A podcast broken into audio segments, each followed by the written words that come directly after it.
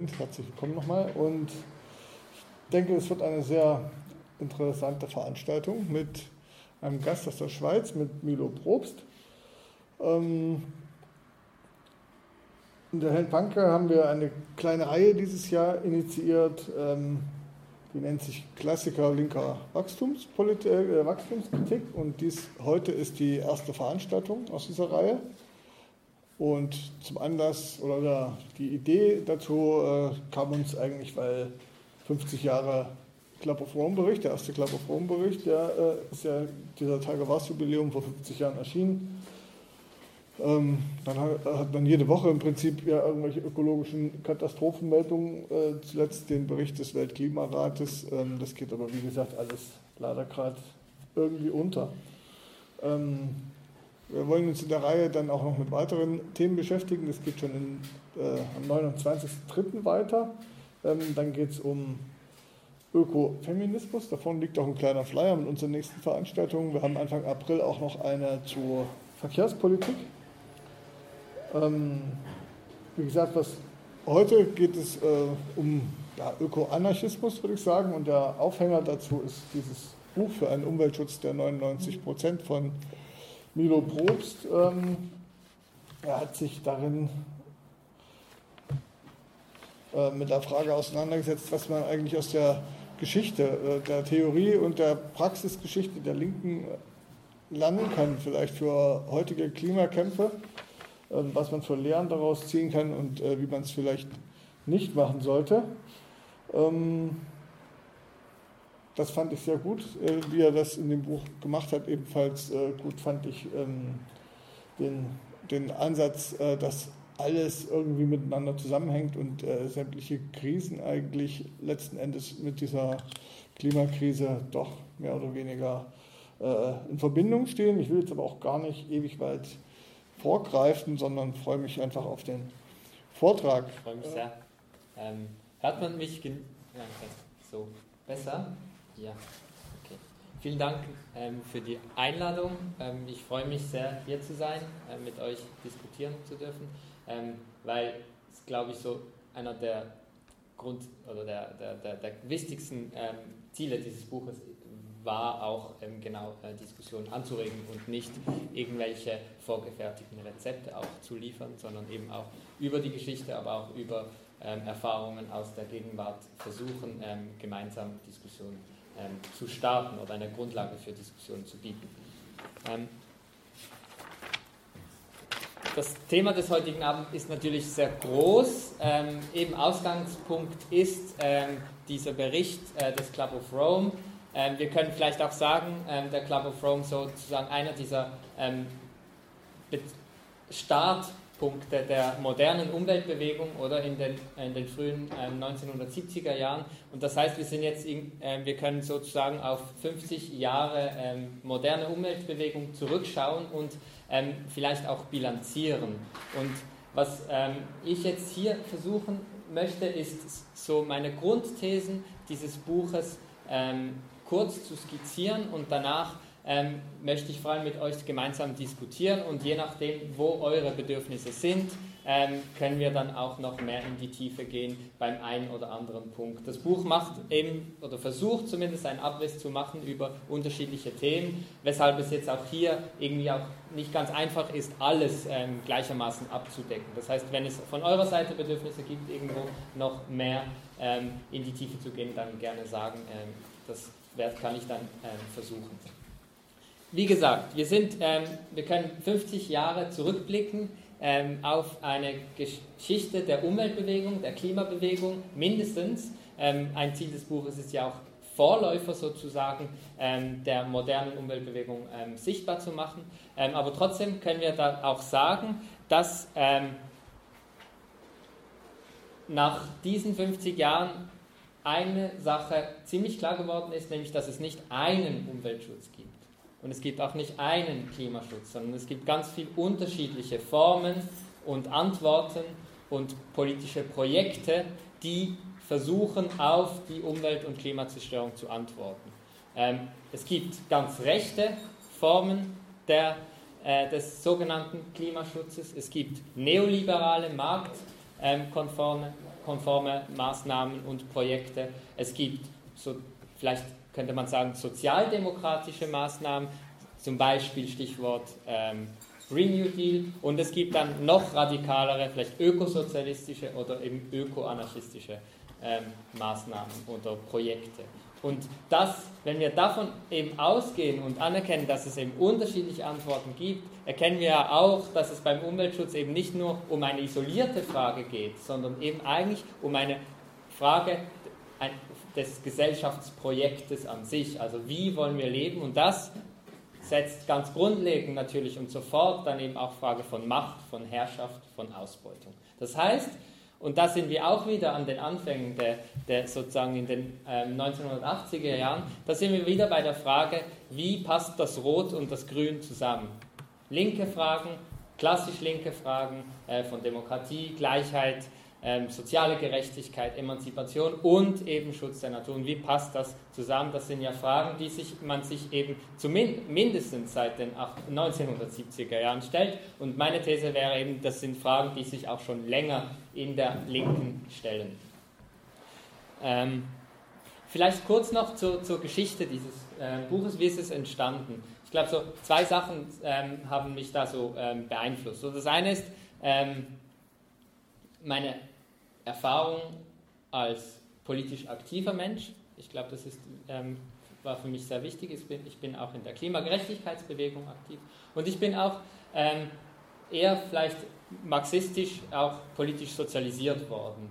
Und was ich gelernt habe in der, in der Klimabewegung ist eben auch, dass sehr viele link, äh, libertäre, anarchistische Ideen in der Klimabewegung sehr präsent sind und dass das, glaube ich, entweder dazu führen kann, dass man jetzt irgendwie so als marxistisch ausgebildeter Aktivist irgendwie findet, das alles Quatsch, das haben wir längst überholt, oder eben auch darüber, uns zwingt, darüber nachzudenken, wie lassen sich linke Projekte aktualisieren in der aktuellen Zeit und wie können wir anhand der Erfahrungen und Wünsche und, und Ideen, die in aktuellen Bewegungen existieren, ein neues Gesellschaftsprojekt aufbauen, das eben heterodox ist und sich aus unterschiedlichen Erfahrungen auch speist. Und das Zweite ist, dass ich ähm, auch an einer Dissertation arbeite, an einer Doktorarbeit zur Geschichte des Anarchismus eben, ähm, wo es darum geht, wie ähm, frühe Anarchistinnen und Anarchisten ähm, versucht haben, eben Freiheit und Befreiung nicht nur ähm, als ein politisches Projekt zu denken, das nur menschliche, zwischenmenschliche Beziehungen beinhaltet, sondern eben auch Beziehungen zur Umwelt. Ähm, und ich glaube, das ist etwas, was man nicht nur bei Anarchisten findet, sondern dass man auch zum Beispiel bei Marx findet, ähm, dass man auch bei anderen Denkern, überhaupt nicht linken Denkern findet. Im 19. Jahrhundert ist es eigentlich gang und gäbe, dass ähm, die Frage, wie Menschen zusammenleben, unmittelbar auch immer etwas dazu, damit zu tun hat, wie Menschen sich zu ihren Umwelten verhalten.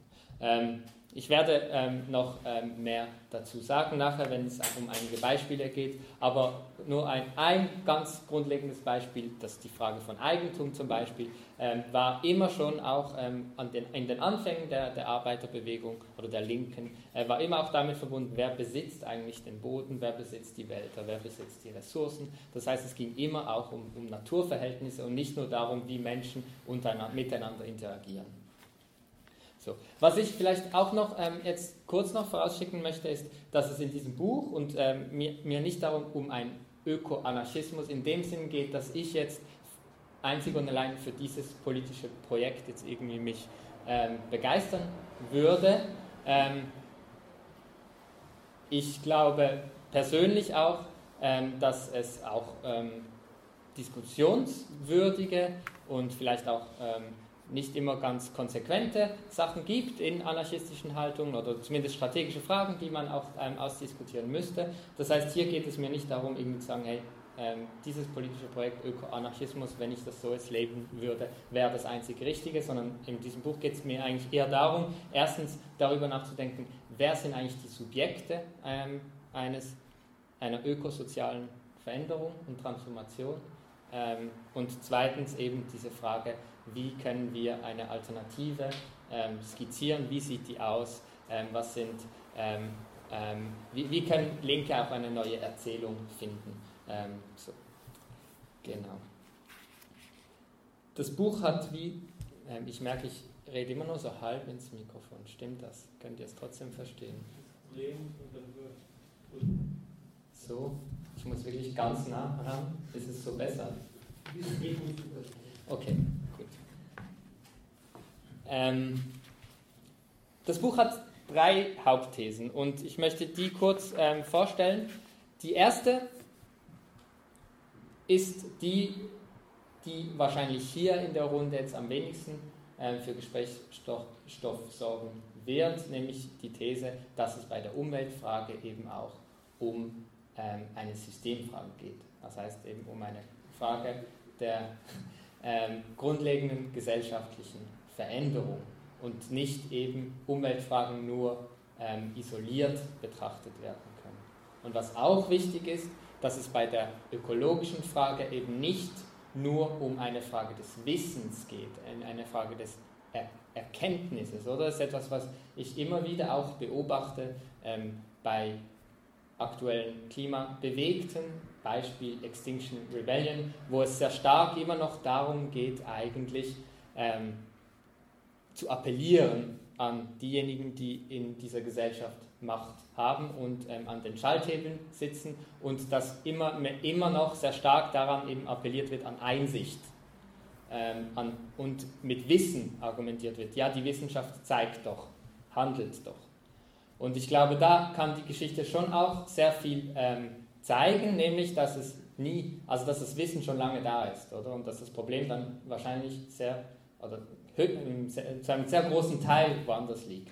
Nur ähm, ein Beispiel. Es gibt seit, kürzlich gab es eine Studie von zwei französischen Historikern, die die, ähm, die, die Archive des Erdölkonzerns Total ähm, untersucht haben, französischer Erdölkonzern, ähm, und die haben gezeigt, dass die eigentlich seit den 70er Jahren wissen, ähm, worum es geht, ähm, dass die eigentlich auch schon Prognosen hatten, die extrem genau gezeigt haben, wie hoch die CO2-Konzentration in, in, in äh, Anfang des äh, neuen Jahrtausends sein wird. Die waren extrem, ich habe es nicht mehr im Kopf, die Zahl, aber die waren extrem akkurat.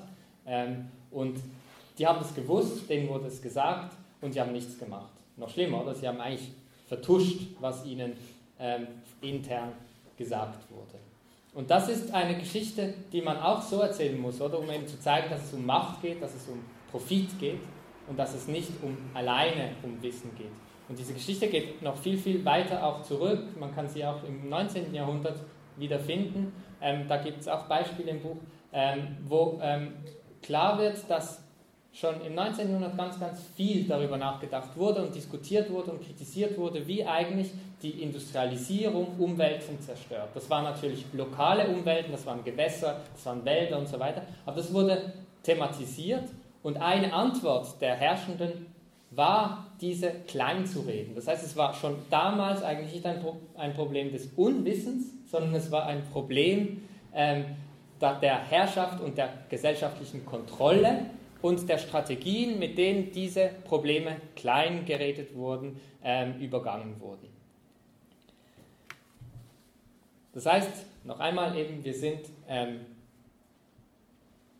stehen bei, ähm, an der Feststellung, dass es um eine Systemfrage geht, ähm, dass es um Fragen von Herrschaft und Ausbeutung geht, um Fragen von Demokratie und gesellschaftlicher Aneignung.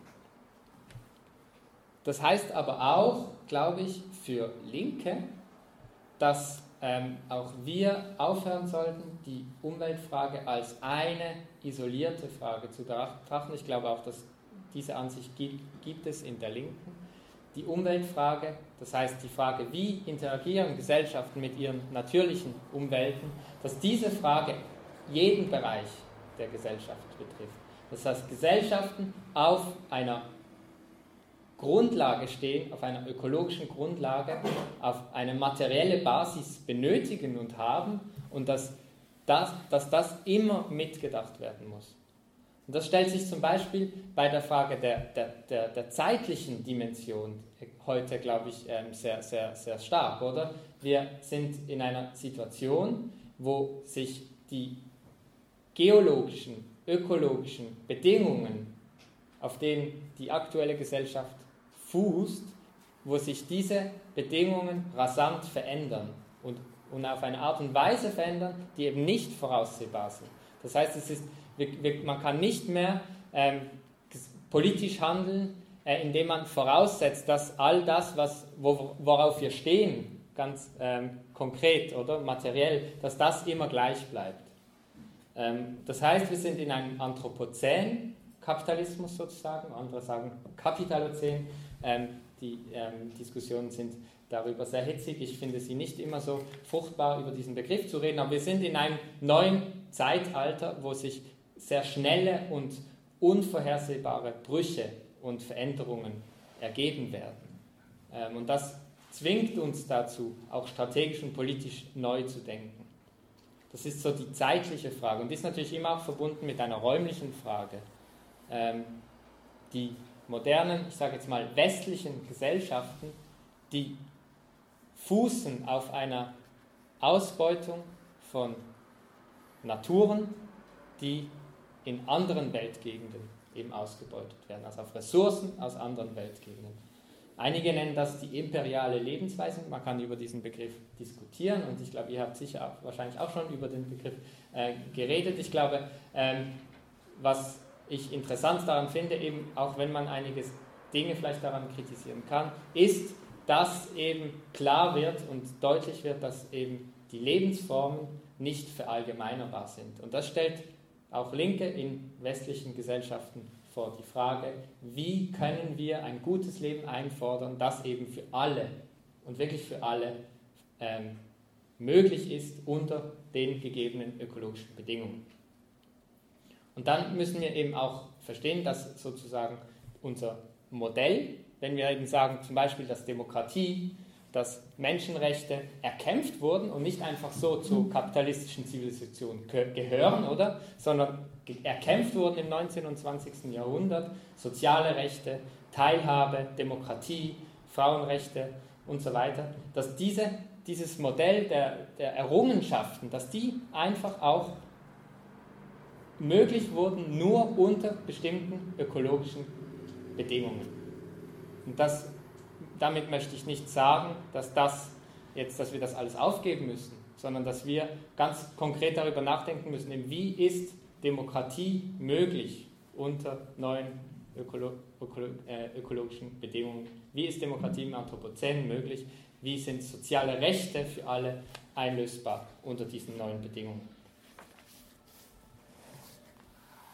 Das ist so die erste These. Die zweite These ähm, ist, glaube ich, so der Hauptteil des Buches, weil es eigentlich darum geht, ähm, darüber nachzudenken, wie, ähm, wer eigentlich sozusagen zu den politischen Subjekten gehört, ähm, die ähm, in der Lage sein könnten, ähm, gesellschaftliche und ökosoziale Veränderungen zu erwirken.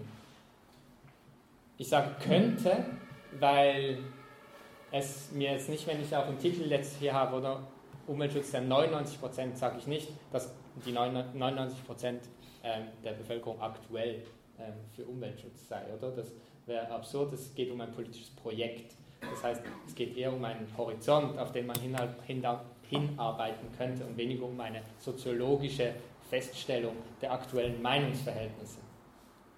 Also die Frage, welche Subjekte ähm, sind in der Lage, ähm, eine ökosoziale Transformation ähm, zu erwirken und wie, ist, wie sind sie ad zu adressieren und wo gibt es bereits natürlich Keime einer solchen Veränderung.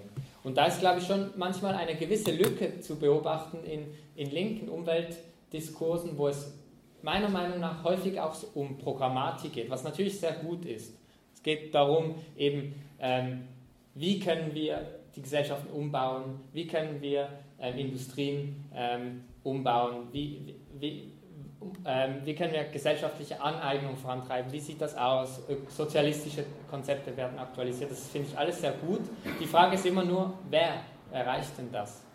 Ein ganz krasses Beispiel finde ich ähm, bei einem schwedischen äh, Humanökologen, den ihr vielleicht kennt, von Andreas Malm, der ein Buch geschrieben hat, wo er wieder zu, äh, für Ökoleninismus äh, plädiert. Ähm, und wo eigentlich in seinem ganzen Buch eben vorausgesetzt wird, dass es massive soziale Bewegungen gibt. Nur die Frage ist, wie bauen wir die auf, oder? Das heißt, es ist wie schon ein Schritt weiter, setzt eigentlich gewisse Dinge voraus, die man im 19. Jahrhundert oder eben Anfang des 20. Jahrhunderts durchaus voraussetzen konnte, nämlich dass es riesen sozialen Bewegungen gibt, dass es Gewerkschaften gibt, dass es eine starke Linke gibt. Das sind alles Dinge, die man, wenn im Lenin, wenn man jetzt Lenin nimmt, die, die er sozusagen voraussetzen konnte in einer gewissen Art und Weise, ähm, aber die wir heute nicht mehr voraussetzen können, weil wir in einer massiven Krise sind der der, der Linken und der Gewerkschaftsbewegung. Also, ähm, Frage der Subjekte. Und ich ähm, glaube, hier ähm, ist natürlich immer sehr schnell dann die Frage ähm, oder die Feststellung, dass es bisher vor allem um soziale Bewegungen ging, die aber noch viel zu wenig die Frage der Arbeit thematisieren.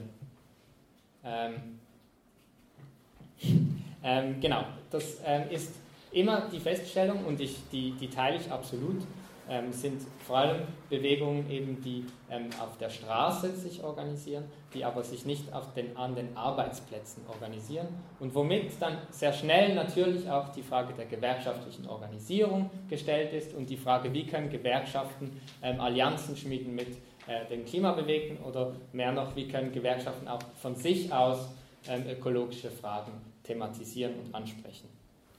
Das ist eine sehr, sehr wichtige Frage. Ich glaube, es, auch hier ähm, geht man nicht genügend weit, wenn man einfach bei dieser abstrakten Kategorie der Arbeitenden bleibt, oder? Weil ähm, auch in, aktuellen, äh, in unserer aktuellen Gesellschaft natürlich jene, die arbeiten, sehr unterschiedliche Beziehungen haben zu, zu, zu, zu, ökologischen Fragen, nicht nur in Bezug auf ihre Meinung, sondern eben ganz materiell auch wieder, ganz unterschiedliche Stellungen im Produktionsprozess haben. Und da wiederum ähm, stellt sich dann eben für mich noch viel, viel konkreter dann eben die Frage, wo wird in unserer Gesellschaft Arbeit politisiert oder wo kann sie politisiert werden? Und, und vielleicht mehr noch, wo wird gesellschaftliche Reproduktion insgesamt ähm, in unserer Gesellschaft ähm, ähm, politisiert? Wenn ich, ich sage jetzt hier gesellschaftliche Reproduktion, weil es mir wichtig ist, auch darauf hinzuweisen, dass der Kapitalismus eben nicht nur darauf besteht, äh, beruht, dass Lohnarbeitende ausgebeutet werden im Bereich der Lohnarbeit, sondern der Kapitalismus ein gesamtgesellschaftliches System ist, das unterschiedliche Menschen auf unterschiedliche Art und Weise ausbeutet und auch in Bereichen ausbeutet, die eben nicht auf die Lohnarbeit beschränkt sind. Ganz, also kann einige Beispiele nennen, oder? Ähm, Wohnungsmarkt ist natürlich hier in Berlin vielleicht das, das, das krasseste Beispiel. Ähm, ähm, aber auch natürlich unbezahlte Hausarbeit ähm, und so weiter. Das heißt, der Kapitalismus ist ein System, das das Leben insgesamt kontrolliert und ausbeutet, um Profit zu erwirtschaften. Und an dieser Stelle ähm, vielleicht auch gut, weil nächste Woche dann eben auch es um Ökofeminismus geht. Ähm, das ist ja auch eine sehr wichtige These des Ökofeminismus und eines auch eines Marxisten, Jason Moore, ihr, von dem ihr vielleicht schon gehört habt. Ähm, Jason Moore hat eine, versucht, eben angesichts der Umweltkrise Kap den Kapitalismus neu theoretisch zu denken. Und eine, die, eine seiner Grundthesen ist, dass der Kapitalismus eben nur funktioniert, indem er außerhalb der Lohnarbeitssphäre Naturen und Menschen billig oder sogar gratis sich aneignen kann. Das geht zurück, so theoriegeschichtlich geht das zurück, auf, auch auf Rosa Luxemburg zum Beispiel oder eben auch auf, auf, auf, auf, auf die Ökofeministinnen.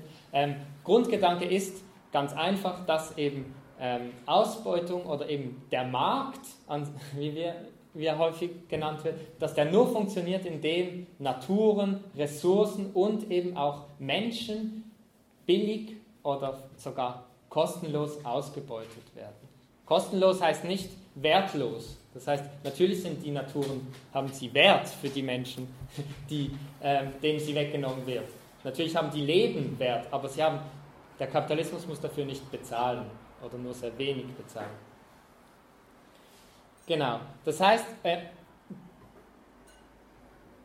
ähm, meine These ist, dass wir eben fragen müssen, wo wird ähm, gesellschaftliche Reproduktion insgesamt politisiert oder wo kann sie insgesamt politisiert werden. Ähm, und ist vielleicht auch noch so der Schweizer Kontext an dieser Stelle wichtig. Ähm, 2019 ist auch mit wie, Fridays for Future auch hier oder ist, ist, die, ist die Klimabewegung entstanden. In der Schweiz heißt es Klimastreik. Ich finde es auch noch wichtig, das so zu sagen, oder? Weil ähm, es, ähm, der, der Begriff Streik aufgekommen ist natürlich von Schülerinnen, aber trotzdem, was in, einer, in einem Land wie, der, wie die Schweiz, ähm, das einen sozialen Frieden, institutionalisierten sozialen Frieden seit den 1930er Jahren kennt, ähm, schon auch noch bemerkenswert ist.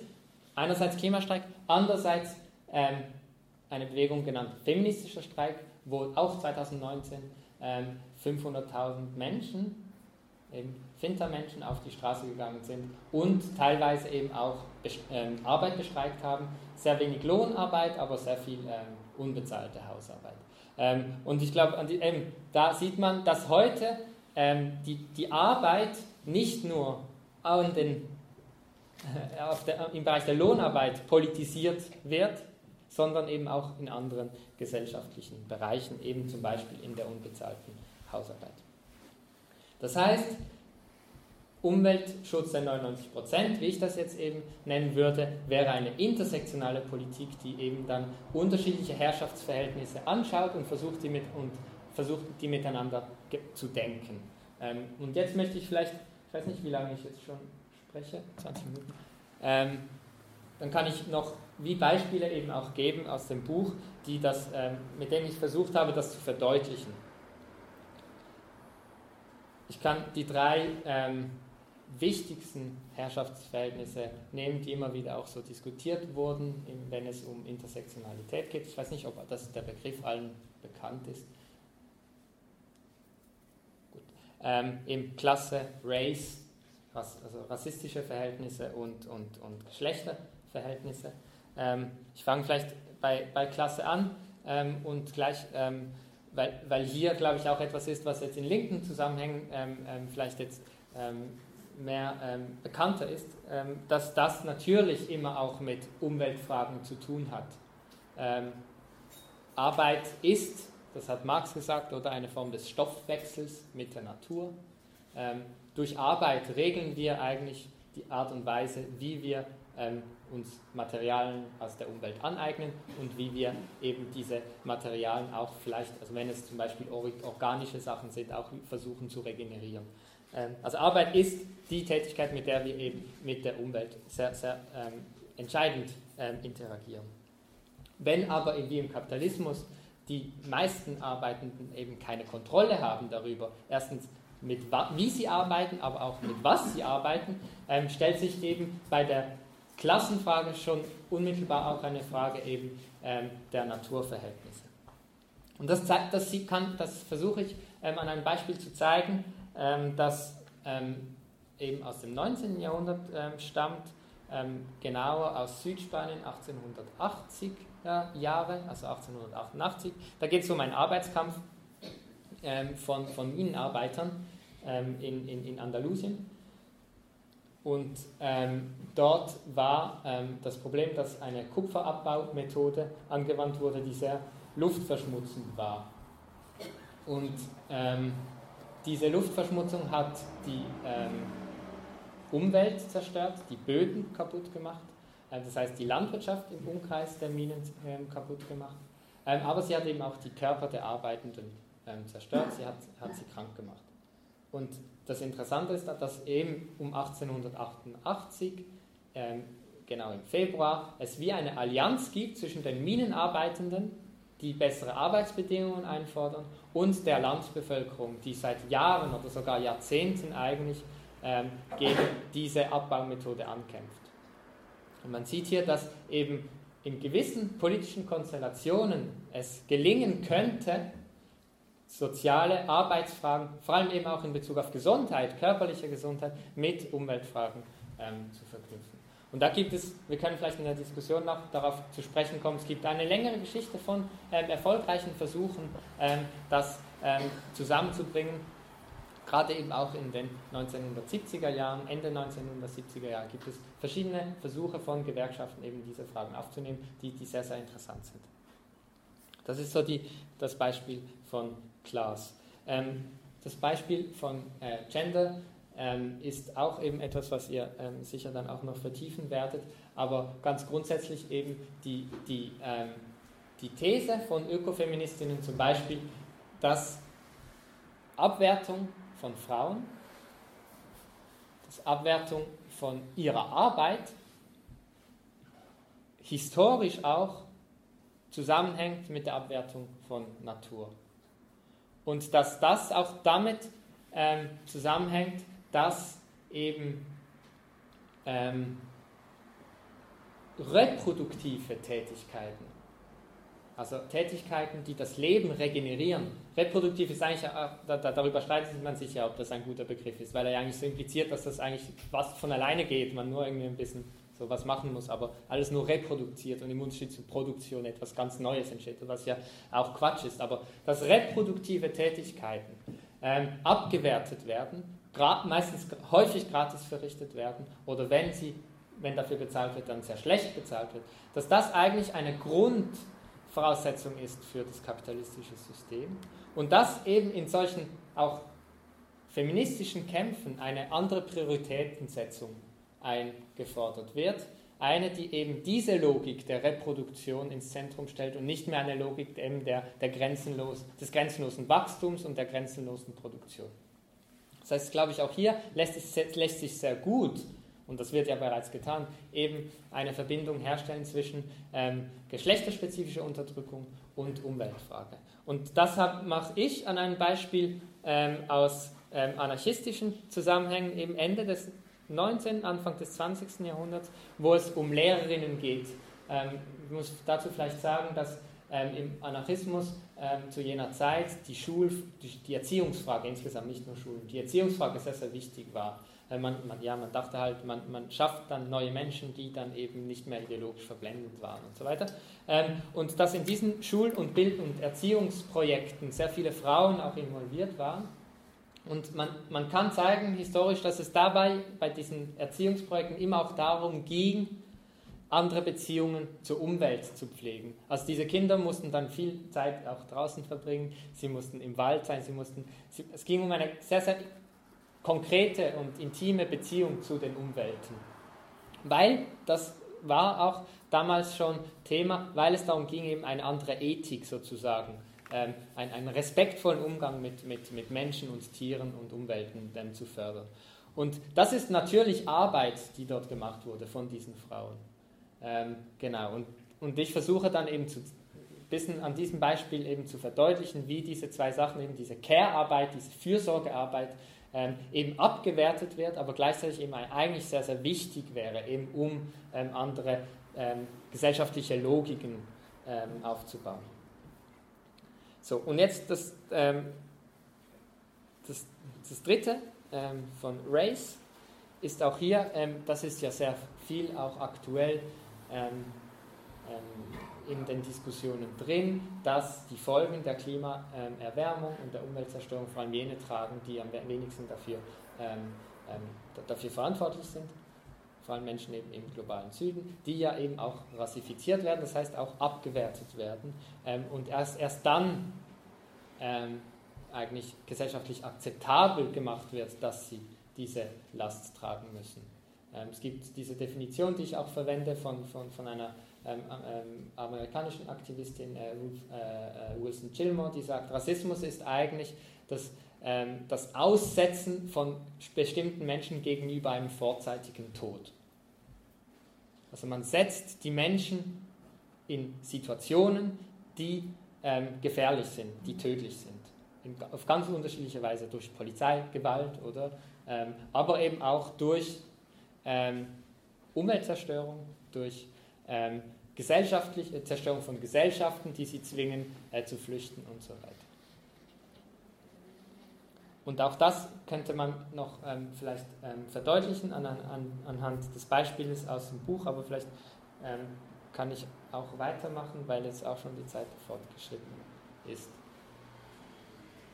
Noch einmal, um diese zweite These zusammenfassen. Mir geht es eigentlich zusammenzufassen. Mir geht es eigentlich darum, Klassenpolitik neu zu denken, eben in einer Zeit der, des, des, ähm, des Klimawandels und der, des Anthropozäns.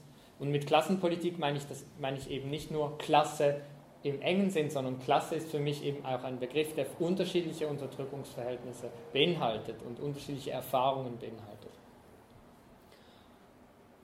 Und diese Klassenpolitik, und das bringt mich jetzt zur letzten These, die, die ich noch schnell ähm, abhandeln kann, die, die, die, muss natürlich in einer Zeit ähm, neu erfunden und gedacht werden, in, in der die Linke in einer sehr starken Krise steckt, die Gewerkschaftsbewegung genauso.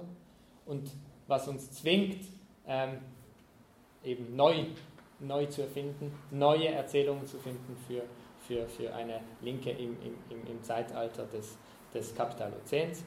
Und ähm, ich glaube, dass an dieser Stelle ähm, wie zwei ähm, Fehler vermieden werden sollten. Einerseits der Fehler zu sagen, wir, das wissen wir ja alles schon längst, wir müssen alles einfach wieder aktualisieren.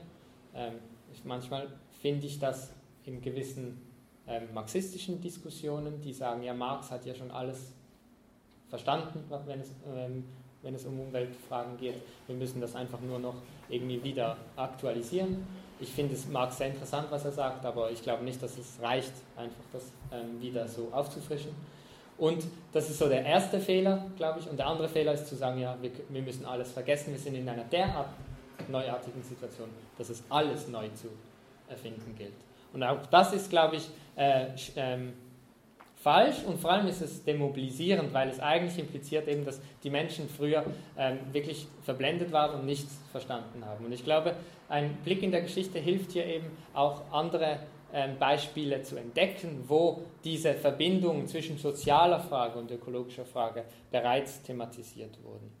Und das ist eben eigentlich der Untertitel dieses Buches, oder? Das heißt eine historische Spurensuche, weil es eigentlich darum geht, Spuren in der Vergangenheit zu finden, in denen ökologische und soziale Fragen miteinander verknüpft wurden, in denen eben Emanzipation und Befreiung auch hieß, dass man anders mit der Umwelt umgeht.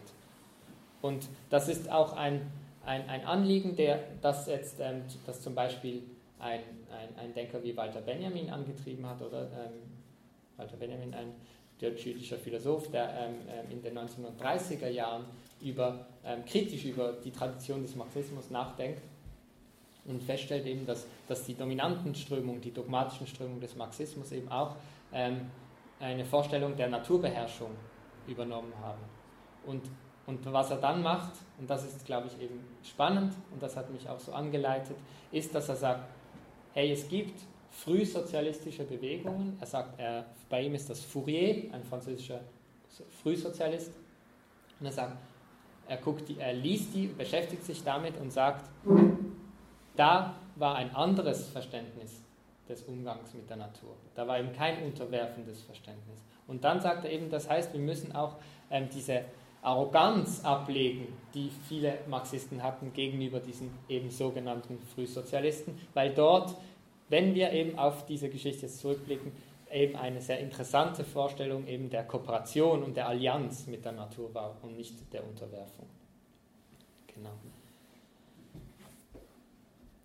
Jetzt weiß ich nicht, ob ähm, ich noch ein Beispiel kurz vorlesen soll oder ob ihr lieber ähm, äh, diskutieren wollt. Ich hätte nur so einen kurzen Ausschnitt, vielleicht einfach um euch ein bisschen ähm, zu zeigen, was für Material in diesem Buch steckt. Also ich habe jetzt eben gedacht, dass ähm, ich das Kapitel über Eigentum nehme, über Commons, aus verschiedenen Gründen. Eben, ich glaube, ähm, ich habe schon ein bisschen auch so diese Frage ähm, hier in Berlin von äh, DW und Co. enteignen ähm, verfolgt, ähm, wo ja auch, ähm, auch finde ich, aus, auf sehr, äh, sehr interessante Weise eben auch die Eigentumsfrage gestellt wurde. Ähm, und dann ist, ist morgen auch ähm, der 151. Geburtstag der Pariser Kommune. Und der, in diesem Kapitel geht es auch um die Pariser Kommune. Und es geht ganz konkret eigentlich darum, dass eine Sektion von exilierten Kommunaden in Genf. Also in Genf gab es mehrere hundert exilierte Kommunaden, die nach dem Aufstand der Pariser Kommune 1871 dann ähm, geflohen sind und sich in, Paris, äh, in, in Genf dann organisiert haben. Und eine dieser Sektionen, die, wird, die schließt sich dann an, dieser anti-autoritären International, also diese Abspaltung, oder? Die erste Internationale spaltet sich nach der ähm, Pariser Kommune ähm, in eine sogenannte marxistische und in eine sogenannte anarchistische ähm, in, äh, Strömung. Und ähm, diese Genfer ähm, Sektionsmitglieder, die, äh, solidar, äh, die, die, schließen sich der, der anti-autoritären oder anarchistischen Fraktion an und diskutieren eigentlich darüber, wie, wie Sie, Sie, nennen es, ähm, öffentliche Dienste in einer utopischen Gesellschaft organisiert werden sollten. Ähm, das ist, ein, ist, eigentlich sehr eng, ich muss ein bisschen Kontext einholen, sonst ist es nicht verständlich. Also es geht darum eigentlich, wie, der, wie, wie die Gesellschaft funktionieren soll und wie der Staat funktionieren soll. Oder wie gewisse Dienste, also wie Gesundheit, Sicherheit und so weiter, organisiert werden sollen, ohne dass es eben wieder in Autoritarismus mündet. Und Sie machen eine Ab äh, Auflistung in einem, in einem Diskussionsbeitrag, ähm, was alles diese ähm, öffentlichen Dienste beinhalten sollen. Und einer dieser öffentlichen Dienste nennen Sie den Erhalt und die Verwaltung der natürlichen Produkte des Bodens und ihre Verteilung. Ich lese jetzt kurz vor, was Sie sagen. So lautet der, der gesamte Abschnitt, in dem dieser öffentliche Dienst präsentiert wurde. Jetzt zitiere ich lange die Überwachung, der Unterhalt und die Erhaltung der natürlichen Produkte des Bodens, der Gehölze und Wälder, Minen, Steinbrüche, Fischereigebiete im Meer und in den Flüssen drängen sich wie selbstverständlich als einer der wichtigsten öffentlichen Dienste auf, da die Individuen und Gruppen ein absolutes Bedürfnis nach diesen natürlichen Produkten haben. In der Tat sind Gruppen wie auch Einzelpersonen, Landwirte wie auch Handwerker daran interessiert, Folgendes sicherzustellen. Erstens Heizmittel, zweitens Materialien für den Bau, drittens auf der Grundlage der von der Wissenschaft bereitgestellten Daten eine Regel festzustellen, nach der die Nahrungsmittel verbraucht werden, die von Wäldern und Flüssen, Klammer Fische und Wild, bereitgestellt werden. Schließlich sind die Einzelpersonen nicht nur an der gerechten und vernünftigen Erhaltung und Verteilung der Produkte des Bodens interessiert, die Gemeinschaft muss in erster Linie über ihre Erhaltung und ihren Unterhalt wachen. Daher die Notwendigkeit eines öffentlichen Dienstes, der sich um all das kümmert, was mit dieser Erhaltung und diesem Unterhalt zusammenhängt.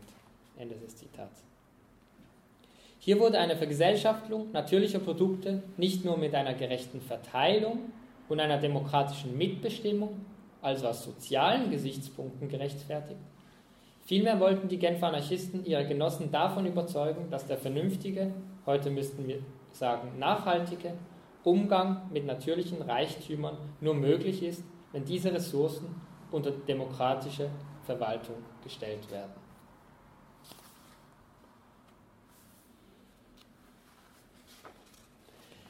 Deshalb verwendeten sie auch den französischen Begriff Conservation der zu jener Zeit im Sinne einer Erhaltung natürlicher Ressourcen verwendet wurde und auch außerhalb sozialrevolutionärer Kreise verhandelt wurde. Im Frankreich des 19. Jahrhunderts, dem Land, aus dem die meisten Mitglieder der Sektion stammten, ging es dabei in erster Linie um den Erhalt der Waldbestände. Und es gibt ganz, ganz viele Diskussionen eben in dieser Zeit darüber, wie der Wald erhalten werden sollte.